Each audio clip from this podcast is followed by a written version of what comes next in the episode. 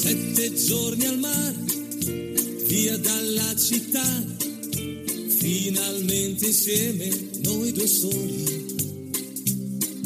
Sveglia accanto a te, poi dopo il caffè, passeggiate mano nella mano. Esta no es una semana cualquiera, con Luis Antequera y Mariate Aragonés.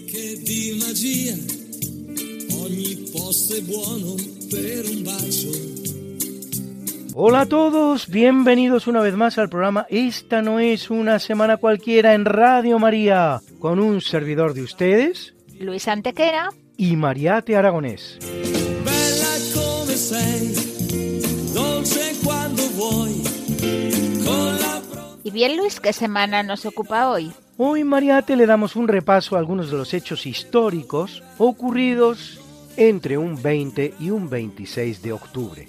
Una semana que no es una semana cualquiera, siete días, sette giorni, como dice nuestra sintonía, en los que han pasado a lo largo de la historia cosas que ni se imaginan nuestros oyentes, porque la historia es así, mejor y más fantástica que la más increíble de las fantasías. Comencemos, pues. Pues allá vamos.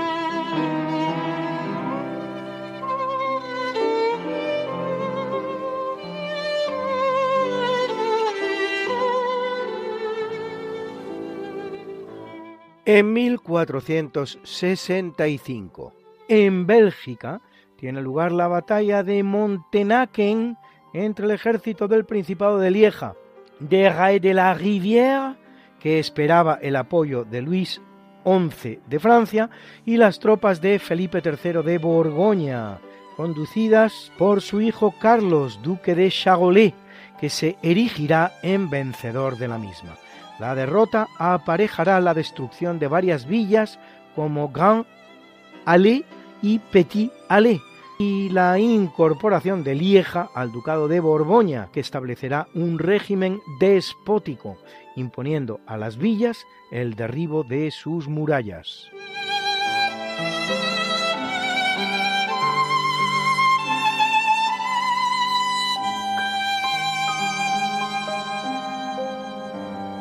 En el capítulo siempre fecundo de la conquista, colonización y evangelización de América por los españoles, que va a permitir a los indígenas americanos el tránsito del neolítico al renacimiento en apenas dos generaciones, un tránsito que a los europeos había costado 7.000 enteros años, en 1520 Francisco Dávila funda la villa Hato Mayor del Rey, en la actual República Dominicana, con 60.000 habitantes al día de hoy.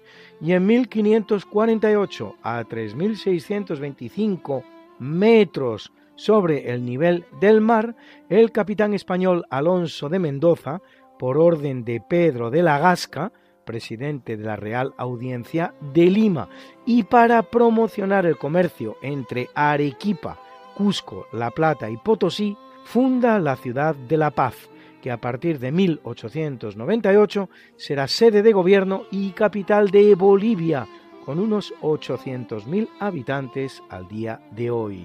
Y en 1687, un violento terremoto destruye la ciudad de Lima, fundada por Francisco Pizarro en 1535, dejando 600 muertos y la total destrucción urbana. Haciendo posible todos ellos y muchos más tres siglos de pax hispana sin precedentes en la historia americana, la cual, una vez que España abandone el escenario, conocerá más de dos centenares de conflictos, tanto civiles como entre vecinos.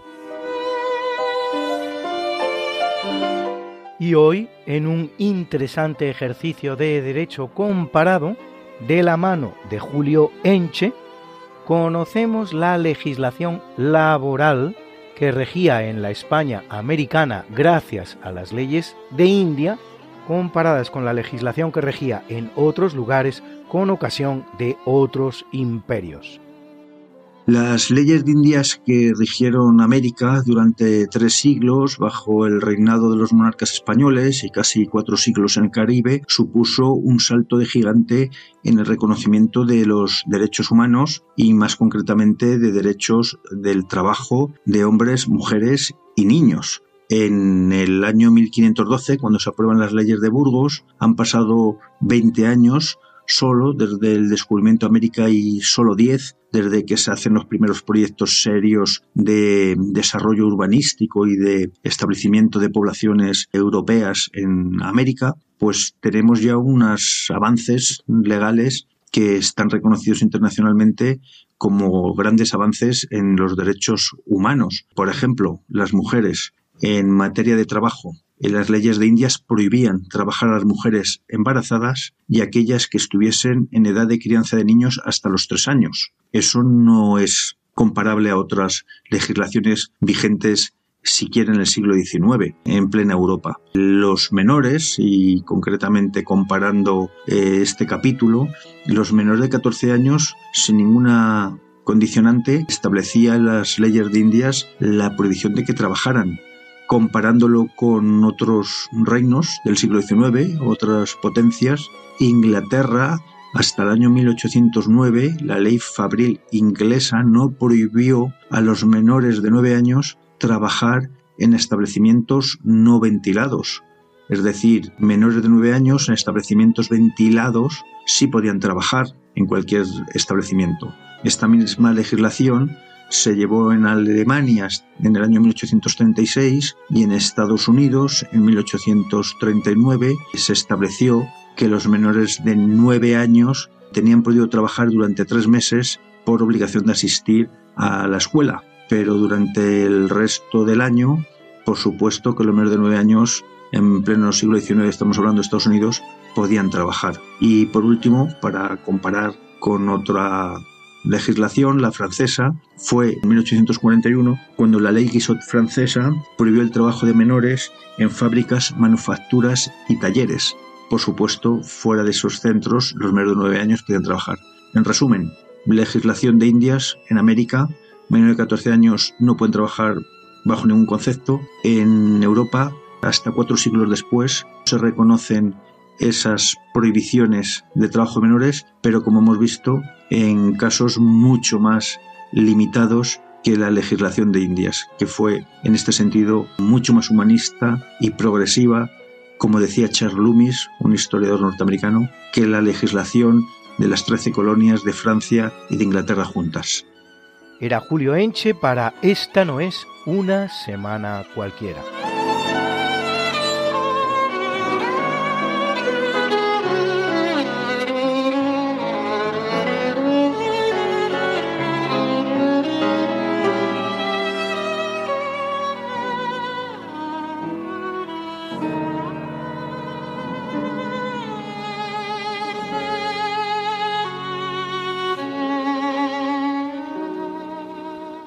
Corre el año 1631 cuando el franciscano español Juan Pérez Bocanegra publica el himno procesional llamado en la lengua quechua, en que está escrito Anacpachac Cusicuinin, Alegría del Cielo en español, para las festividades dedicadas a la Virgen, publicado por él mismo en la ciudad de Los Reyes, Lima, diez años más tarde. Se trata de la primera obra polifónica compuesta y publicada en el Nuevo Mundo. Luego vendría todo un género musical fantástico que cabe denominar música virreinal barroca española.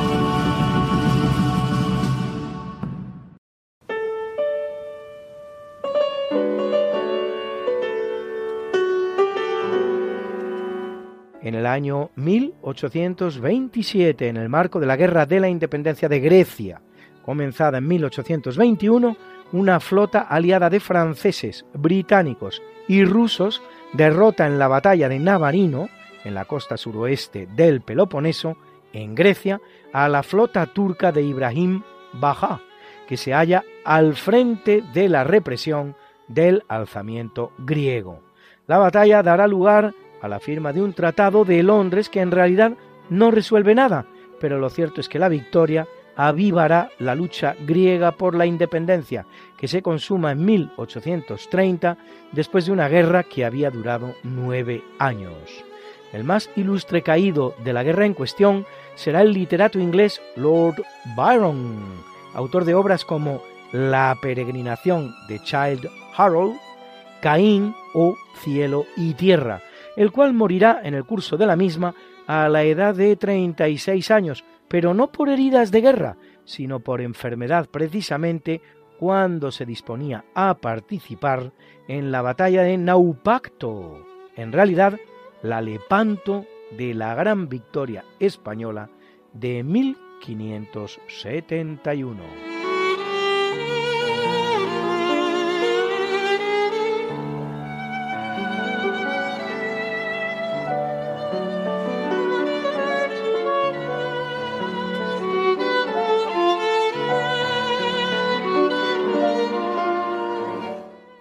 1879 el estadounidense Thomas Alva Edison, que solo ha pasado tres meses por la escuela y al que sus profesores habían considerado un verdadero incapaz, inventa la lámpara eléctrica incandescente, más conocida como bombilla, con una duración de 48 horas encendida. Ha nacido la luz eléctrica y con ello el ser humano gana varias horas de trabajo y productividad al día, que van a representar para la especie una aceleración exponencial del progreso científico. Otros importantes inventos que debemos a Edison serán el telégrafo cuádruplex, que permite mandar cuatro telegramas a la vez, el micrófono de carbón, las baterías de níquel-hierro, el kinetoscopio, precursor del proyector cinematográfico, el fonógrafo o el mimeógrafo, para hacer varias copias en papel.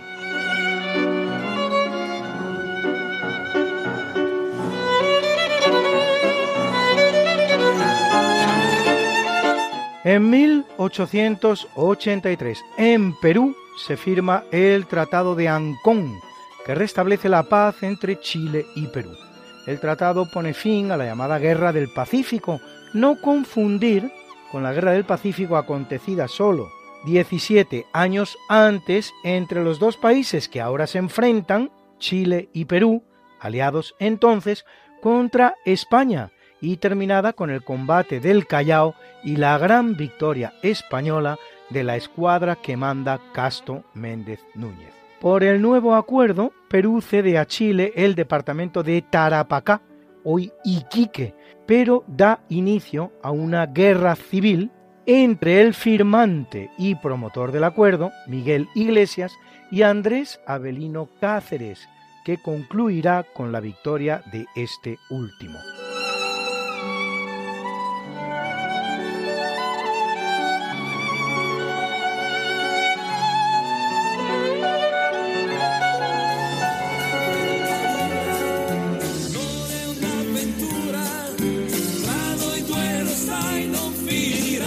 Esta no es Una semana cualquiera.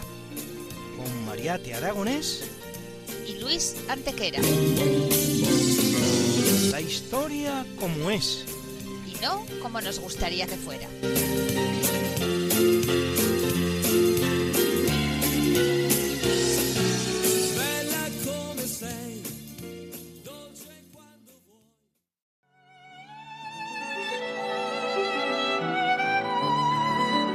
En el año de 1944 da comienzo la llamada Revolución de Guatemala, o allí Revolución de Octubre, un levantamiento de estudiantes y trabajadores, maestros y algunos militares, que termina derrocando al general Ponce Baidés, que no es sino un títere en las manos del verdadero hombre fuerte del país, Jorge Ubico.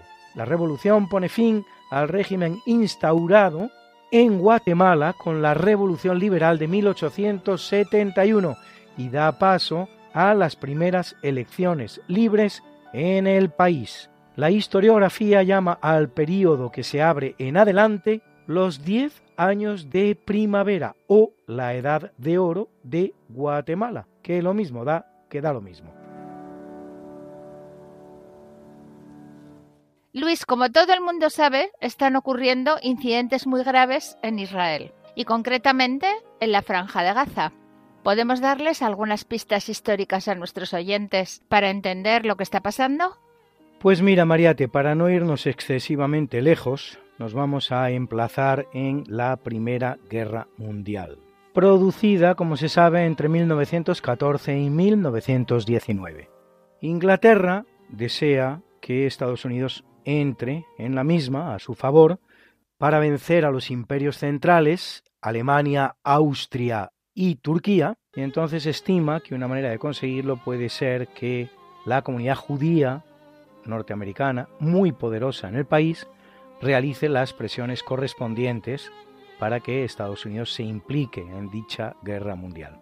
Tiene lugar lo que se llama la Declaración Balfour, es que el ministro de Asuntos Exteriores británico, justamente, Arthur James Balfour, conde de Balfour, hace una declaración en la que se muestra partidario de establecer en algún lugar del mundo, pero particularmente en Tierra Santa, en el territorio de Israel, del que son históricamente originarios los judíos, según se narra bien en la Biblia precisamente, un hogar para los judíos. El caso es que al terminar la Primera Guerra Mundial con la victoria de ingleses y franceses desaparece lo que se llama, lo que es el Imperio Turco, que es repartido, que es dividido entre las dos potencias vencedoras. Se le da una parte del Imperio Turco a Francia y otra parte del Imperio Turco a Inglaterra. A Francia se le dará Siria. A Inglaterra concretamente se le va a dar la parte que se llama la Jordania, Jordania porque es un territorio que está regado por el Jordán. ¿eh? Toda la parte vinculada al río Jordán, a esto se le llama Jordania. El caso es que en un momento determinado, al terminar la Segunda Guerra Mundial, cuando ya se establece el proceso de descolonización de todo el mundo, el Reino Unido decide darle la independencia a Jordania. Pero entonces separa dos territorios completamente diferentes. Un territorio es la Transjordania, es decir, más allá del Jordán. Y el otro territorio es la Cisjordania, es decir, más acá del Jordán. La Transjordania va a servir para constituir un nuevo país que es el que hoy conocemos como Jordania, de raza árabe y religión islámica. En cambio, en la parte de la Cisjordania, los ingleses, presionados ahora una vez más por los judíos, que incluso han recurrido al terrorismo para conseguir lo que es el objetivo de sus ambiciones, los ingleses separan una parte de esa Cisjordania para que constituya en el futuro el territorio en el que se constituya el Estado de Israel. Los judíos, entre tanto, entre la Primera Guerra Mundial y en la Segunda Guerra Mundial, no han perdido el tiempo, sino que han estado comprando distintas eh, viviendas, eh, distintos eh, terrenos a sus propietarios originales, generalmente árabes, de manera que cuando se produce el final de la Segunda Guerra Mundial, estos territorios de lo que sería la Cisjordania están mayoritariamente ocupados por judíos que prevén que en esos territorios se pueda formar lo que sería el futuro Estado de Israel. Bueno, el caso es que efectivamente así lo hace Inglaterra y una parte de la Cisjordania la separa para cumplir con el compromiso que había adquirido aquel ministro de Asuntos Exteriores llamado Balfour y crear en ella un Estado israelí para los judíos. Nada más producirse la independencia de este Estado israelí, en el mismo momento que se produce la independencia de este Estado israelí, en 1948 una serie de países árabes le declaran la guerra al naciente país de manera inmediata. Irak, Jordania, Siria, Egipto, todos ellos atacan Israel con la intención de echar los judíos al mar, vamos a decirlo de esta manera más o menos metafórica. Lo que pasa es que no lo consiguen porque es Israel el que va a vencer en esta guerra, consolidando así lo que es el Estado de Israel, en el cual viven una serie de árabes. A esta primera guerra van a seguir hasta tres, la de 1956, eh, vinculada a un suceso adyacente y diferente que es el de la nacionalización del canal de Suez por parte de los egipcios, el presidente Nasser concretamente, una segunda guerra que es la de 1967, la llamada Guerra de los Seis Días, porque eso es lo que duró, aquí son Jordania, Siria y Egipto los que atacan a Israel. Y entonces Israel les arrebata una serie de posesiones a los egipcios, les quita el Sinaí, a los eh, sirios les quita los altos del Golán, a los jordanos la Cisjordania, un pequeño territorio al oeste del Jordán, no confundir esta pequeña Cisjordania de la que hablamos ahora con la gran Cisjordania de la que hablábamos antes, que tienen en común, eso sí, el estar las dos a esta parte del Jordán, y vuelven a ser los países árabes derrotados. Seguimos teniendo una población de etnia árabe y religión islámica, que serían los palestinos, en este territorio en el que se está consolidando el Estado israelí. Habrá todavía una cuarta guerra, que es la guerra del Yom Kippur en 1973. Aquí los países atacantes ya son dos nada más, Siria por el norte y Egipto por el sur. Y una vez más se salda la guerra con una derrota de los países árabes. Con posterioridad, en 1978, se firmarán los acuerdos de Camp David por los que Israel y Egipto hacen definitivamente las paces. A cambio de que Egipto reconozca a Israel, Israel le devuelve el Sinaí a Egipto y con sus más y sus menos es la situación que ha llegado a nuestros días. Egipto, de hecho, tendrá incluso que afrontar la expulsión de la Liga Árabe, de la que era el líder indiscutible, por parte de los demás países árabes que no le perdonan que haya firmado la paz con Israel. Jordania reconocerá a Israel en 1994. Siria no lo hará nunca. Lo curioso de todo este tema es que, así como Israel va acogiendo en su territorio a todos los judíos que son expulsados de algún lugar del mundo y particularmente de los países árabes, notablemente Egipto, notablemente Marruecos, judíos a los que, por cierto, España ayudará intensamente para poder instalarse en Israel, Una vez más, España acude al auxilio de los judíos, como cuando durante la Segunda Guerra Mundial, tanto en las fronteras como en las embajadas españolas, el régimen franquista salvara más de 45.000 judíos. De la misma manera, sin embargo, ni Egipto, ni Siria, ni Jordania va a acoger a los palestinos como nacionales, lo cual es particularmente significativo en el caso de Jordania, porque esos palestinos que se han quedado en esta orilla del Jordán no son otra cosa que los jordanos que se han quedado en la otra orilla del Jordán. No hay diferencias significativas entre unos y otros jordanos, entre unos y otros árabes en ambas orillas del Jordán. Entre transjordanos o jordanos de un lado y cisjordanos o palestinos del otro. Por lo tanto, los palestinos no son aceptados como jordanos. No solo esto, sino que en un momento determinado es tanta la presión que ejerce Israel sobre esos palestinos que están en las tierras de la Cisjordania que algunos palestinos, liderados por Yasser Arafat, incluso deciden saltar el Jordán y establecerse en tierras transjordanas, es decir, en tierras jordanas, donde reina el rey Hussein. La convivencia es sumamente difícil y cada vez más se hace patente que estos palestinos que vienen de la Cisjordania, fuertemente armados y militarmente entrenados, son un elemento demográfico muy peligroso para sus compatriotas, para sus compañeros de raza, de religión, de lengua, de historia incluso, que están al otro lado del Jordán. Y Hussein de Jordania llega a temer por su trono hasta el punto de que decide expulsarlos en una guerra que fue breve, pero no por ello menos dañina y menos sangrienta, dejando nada menos que unos 1.200 muertos. Se le llamó a este episodio el Septiembre Negro y tiene lugar en 1970.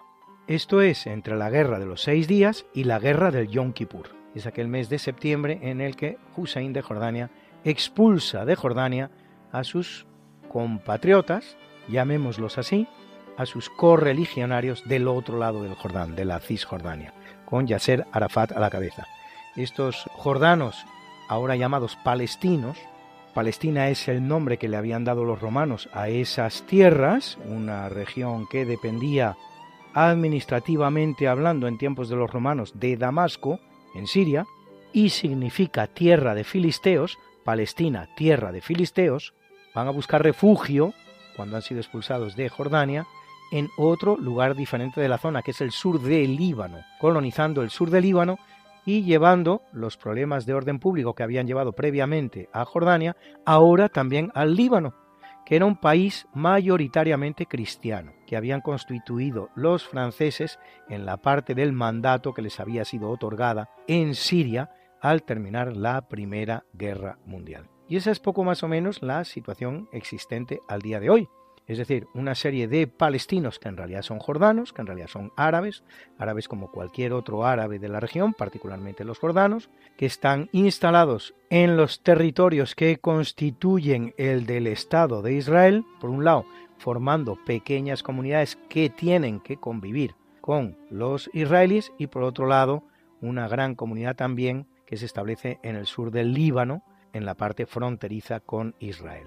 A partir de un determinado momento también se intenta alcanzar unos acuerdos con estos palestinos que habitan en la parte cisjordana de lo que había sido un día el mandato británico y establecer un Estado palestino que pueda convivir con el Estado israelí. Se van a hacer intentos, se va a constituir incluso lo que se llama la Autoridad Nacional Palestina, que va a gobernar sobre dos territorios que están separados entre sí. Por un lado, la franja de Gaza, al oeste, por otro lado Cisjordania al este. Son dos territorios separados que, sin embargo, a pesar de que eso es lo que marcaban los acuerdos, no van a conseguir tener un único gobierno que de hecho gobierne las dos regiones, sino que cada una va a tener un gobierno que es de facto diferente del de la otra. Entonces, en esa franja occidental de Gaza, por cierto, un territorio muy, muy, muy, muy, muy pequeñito, no llegan a 400 kilómetros cuadrados. Para que nos hagamos una idea, dos terceras partes de la ciudad de Madrid en los que viven muchos palestinos, y que es fronteriza por una línea de 15 kilómetros con Egipto, con el Sinaí egipcio, para ser exactos, es donde se han producido ahora los incidentes que están teniendo lugar.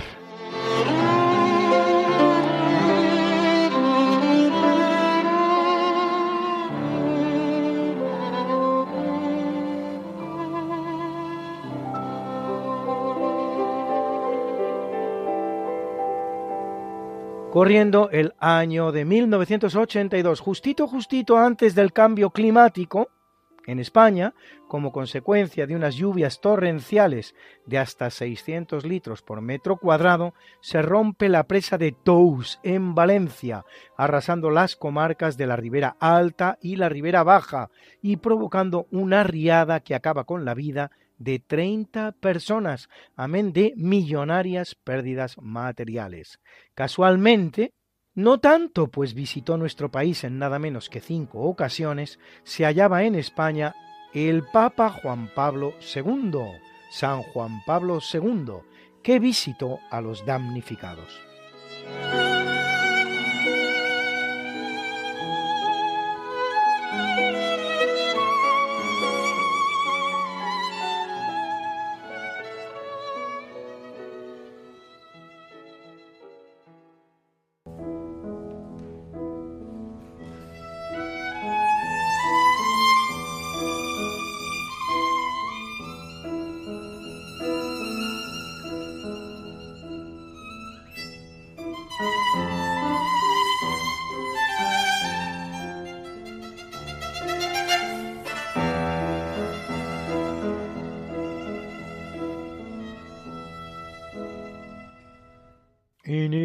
Capítulo del natalicio.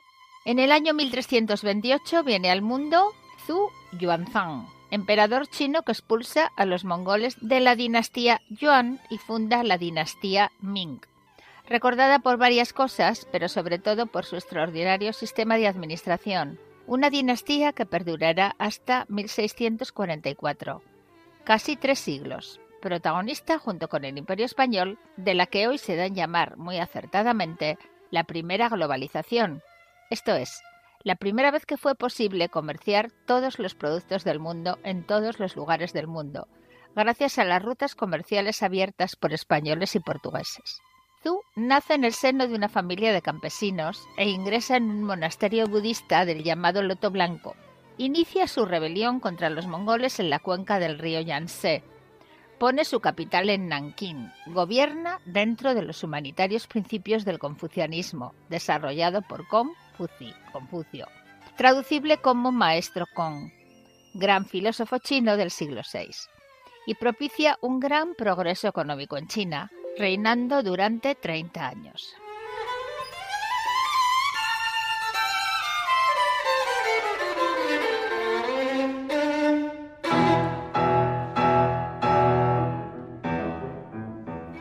En 1632 ve la luz el gran arquitecto, matemático y astrónomo inglés Christopher Wren, el bramante británico, según lo llaman, que dirige la reconstrucción de Londres después del devastador incendio del año 1666, que dura cuatro días y destruye casi el 90% de la capital inglesa, dejando sin hogar a 70.000 de sus entonces 80.000 habitantes. Construye o reconstruye Wren hasta 52 iglesias de la ciudad, entre las cuales su obra maestra, la Catedral de San Pablo, así como otros edificios profanos como el Royal Naval College, el Observatorio de Greenwich o el Royal Hospital Chelsea. Realiza importantes obras también en Oxford y Cambridge profesor de astronomía, es uno de los así llamados Fellow, traducible al español como académico, fundadores de la Royal Society, y su tercer presidente, miembro del Parlamento durante seis años asimismo.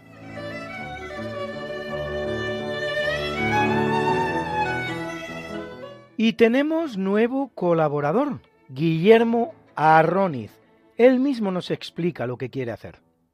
Hola a todos los oyentes, muchísimas gracias por darme paso a la sección Luis y muchísimas gracias a ti y a Radio María por eh, estos minutos que me saben tan tan bien.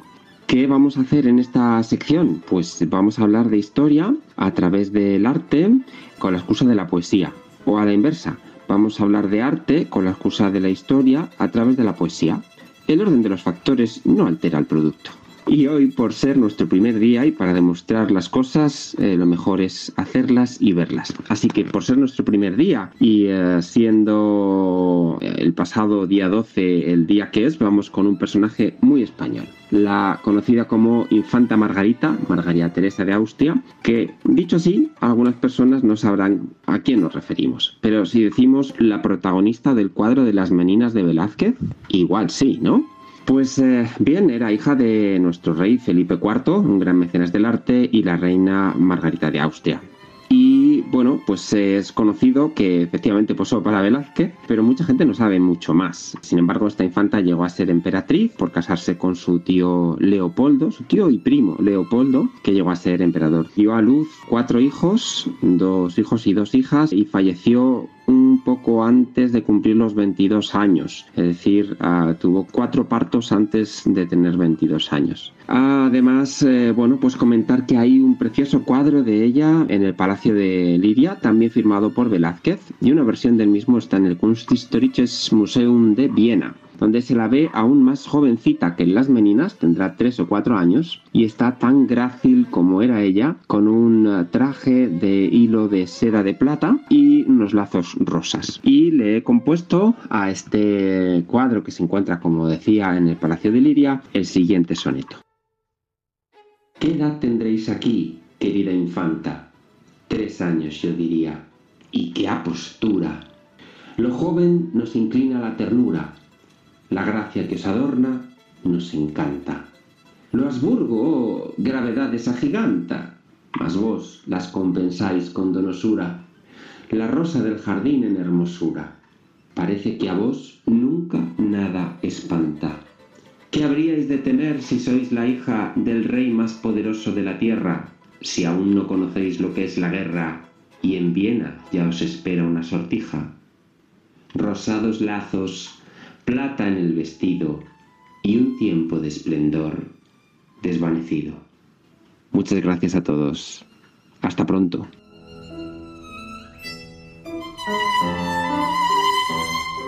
En 1833 nace Alfred Nobel, inventor y químico sueco, descubridor de la dinamita, con cuya patente conseguirá una enorme fortuna, aunque también una pena cierta de ver que su invento no solo se utiliza en beneficio de la humanidad, sino también, y casi más, para su destrucción en los campos de batalla.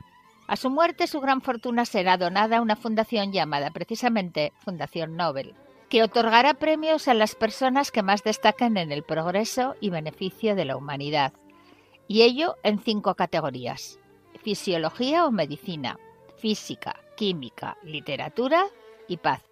Las cuatro primeras otorgadas en Suecia, la última en Noruega, y no por casualidad, sino porque cuando muere Nobel ambos países son el mismo, y al producirse la separación de Noruega, se acuerda que sea esta la que otorga el Nobel de la Paz y Suecia los otros cuatro.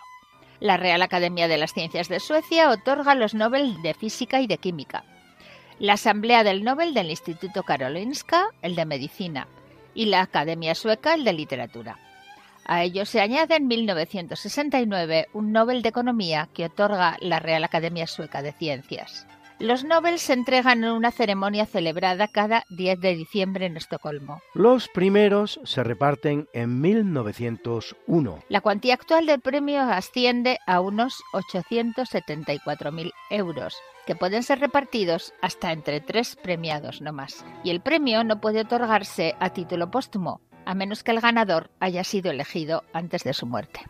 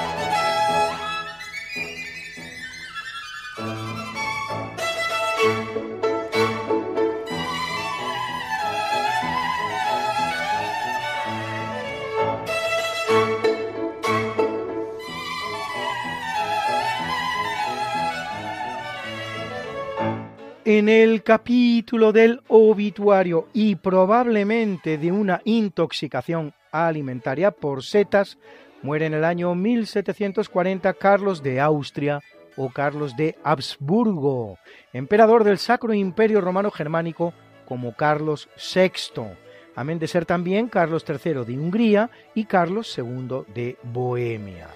También será conocido, por si todo esto fuera poco, como el archiduque Carlos de Austria o Carlos III de España en el bando austracista durante la Guerra de Sucesión Española en la que participa activamente cuando se produce la muerte sin descendencia de Carlos II de España, y en la que, como se sabe, es derrotado por el candidato francés Felipe V de Anjou. Será otra muerte sin sucesión, en este caso la de su hermano mayor José I, durante el mismo curso de la Guerra Española, la que le hace abandonar sus pretensiones hispánicas para hacerse cargo de las mucho más seguras y fáciles del cetro imperial austríaco. Carlos va a reinar 29 años, durante los cuales lucha contra los turcos en dos ocasiones. Es derrotado durante una nueva guerra de la sucesión, en este caso la polaca. Introduce en la corte austríaca el protocolo cortesano español, llamado en Viena Spanisches Hofzeremoniell, y funda la Escuela Española de Equitación, Spanische Hofreitschule. Muchas eran las cosas que en ese entonces se exportaban desde España, como se puede ver. Durante su reinado se construyen las obras más importantes del barroco vienés y cultiva con fruición las artes musicales, compone, toca el clave y hasta dirige personalmente la orquesta de la corte, carente de sucesión masculina y como ya había ocurrido 40 años antes en España, su reinado pone fin a la casa de Habsburgo en Austria, pues carente, como decimos, de descendencia masculina, hereda el cetro imperial su hija María Teresa, que casada con Francisco de Lorena, dará paso a una nueva dinastía imperial, la conocida como Habsburgo-Lorena.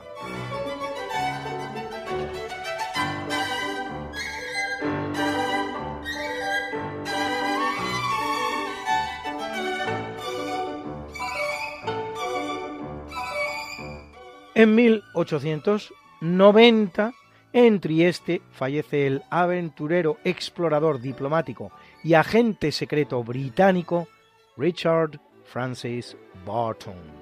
Personaje singular en extremo, era capaz de hablar 29 idiomas y tenía gran habilidad para pasar por nativo y llegar así a lugares donde ningún blanco había estado por encargo del gobierno británico, completa los mapas de la zona del Mar Rojo. Realiza la primera traducción integral al inglés de las Mil y Una Noches y del Kama Sutra.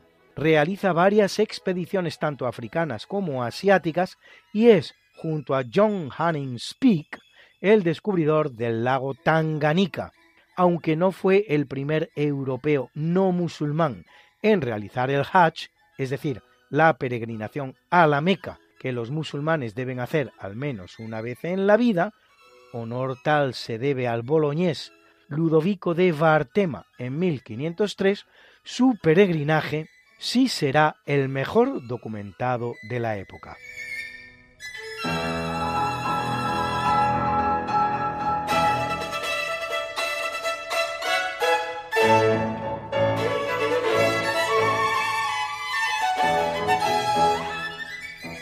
Muere en 1980 Hans Asperger, pediatra y psiquiatra austríaco, que describe el llamado en sonor síndrome de Asperger, enfermedad de la familia del autismo, con una incidencia de tres casos por cada mil individuos. Enfermedad que combina síntomas de ansiedad, depresión, déficit de atención, aminoaciduria, epilepsia, tics y bipolaridad.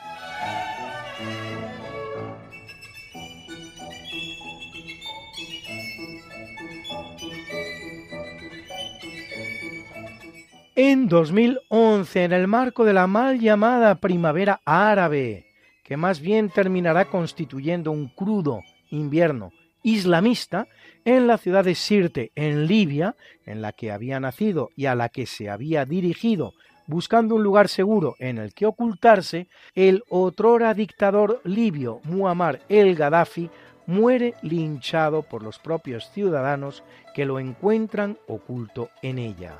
Su muerte significa el fin de las hostilidades en Libia, comenzadas ocho meses antes en Benghazi.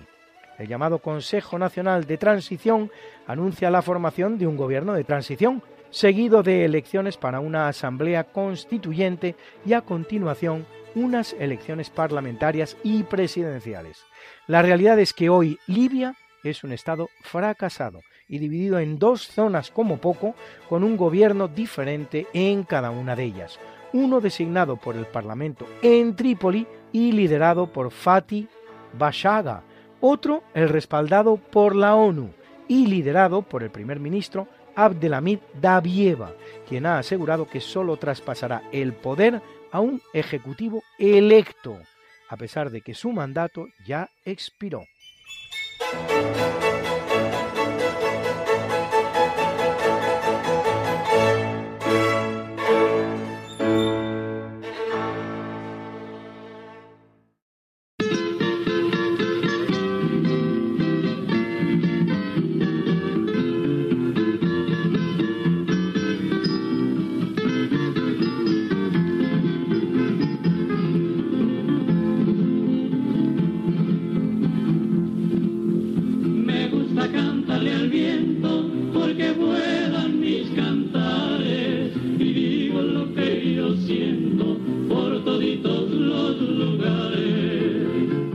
Hoy el gran Alberto nos hace una interesante concatenación de eventos históricos con su correspondiente comparación.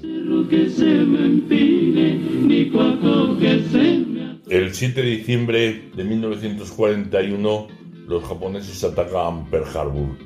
Es un ataque inesperado, brutal, que obliga a los Estados Unidos a entrar en guerra con Japón.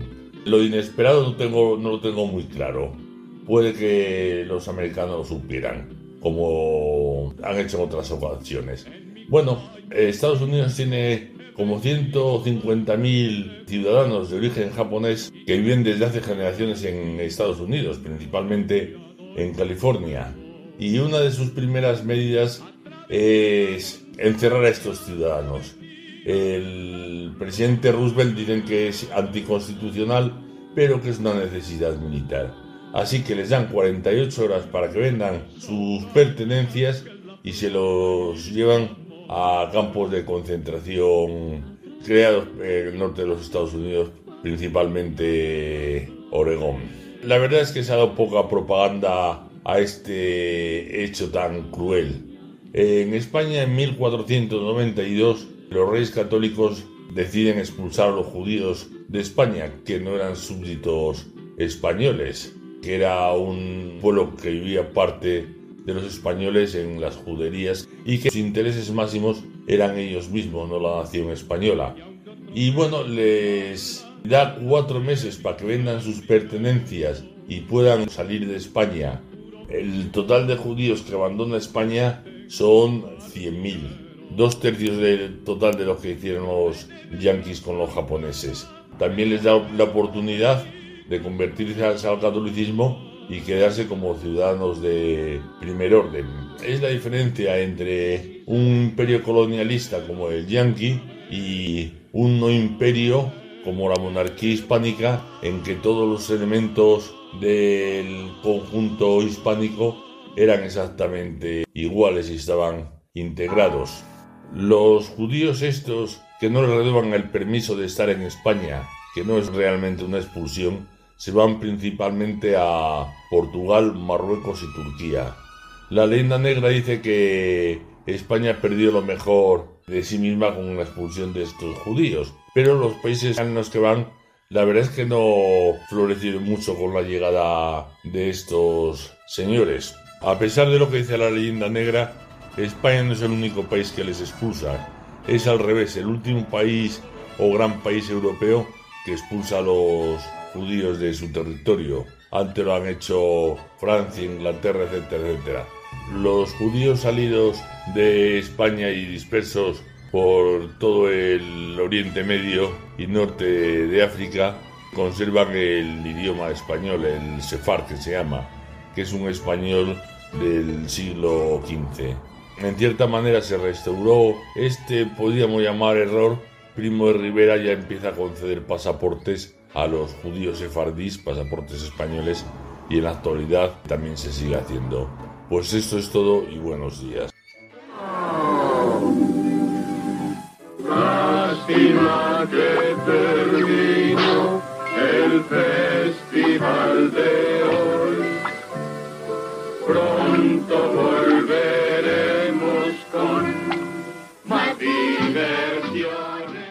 Qué le vamos a hacer si es así? Esto se acaba, queridos amigos. Pero recuerda,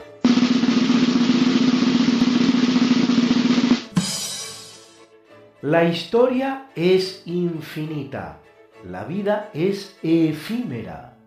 Ludovico Antiguo. Y de igual manera que lo hacemos en cada programa, presentamos para terminar la mucha buena y variada música que nos ha acompañado hoy como siempre. Y hoy nuestra banda sonora la hemos puesto en las manos de una auténtica virtuosa de ese maravilloso instrumento que es el violín, Heidi Hatch, a quien he tenido el verdadero placer de escuchar esta semana en directo en la noble y preciosa ciudad manchega de Villanueva de los Infantes. Norteamericana de origen y por su familia, ha pasado buena parte de su vida en Infantes, ciudad en la que su padre, Peter Hatch, es el fundador y ha sido muchos años el director del Festival Internacional de Música Clásica de Villanueva de los Infantes. En el tercio de eventos, Heidi Hatch nos ha obsequiado con una serie de piezas cinematográficas, como por ejemplo A Dream is a Wish Your Heart Makes. Un sueño es un deseo que hace tu corazón de Hoffman y Livingston. También Somewhere Over the Rainbow, en algún lugar sobre el arco iris, de Harold Arlen. Salut d'amour, saludo de amor, de Elgar.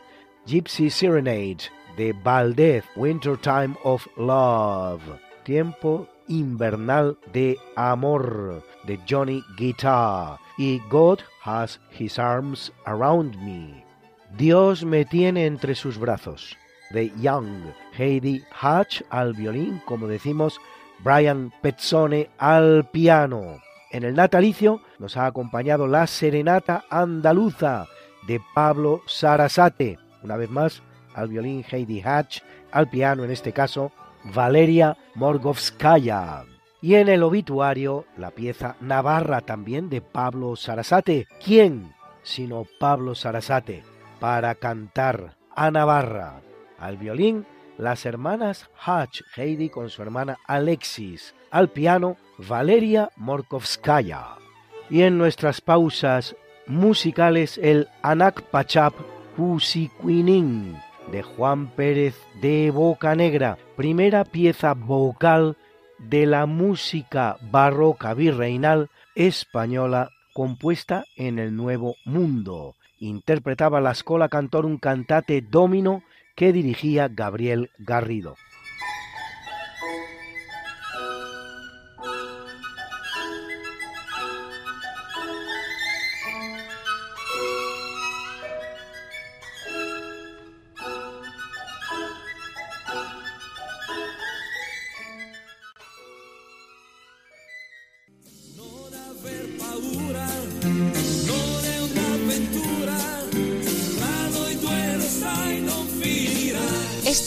Una semana cualquiera, a que teníamos razón.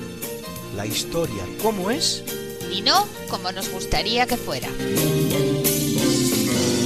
Hasta el próximo programa. Se despiden de ti, Mariate Aragonés y Luis Antequera. Pero yo te veo muy pronto en el programa de Javier Ángel Ramírez, Diálogos con la Ciencia, el jueves a las 12 de la noche, o lo que es lo mismo, el viernes a las 0 horas, con nuevos episodios de nuestra apasionante historia. No te lo pierdas. Les hemos ofrecido en Radio María Esta no es una semana cualquiera, con Luis Antequera y Mariate Aragonés.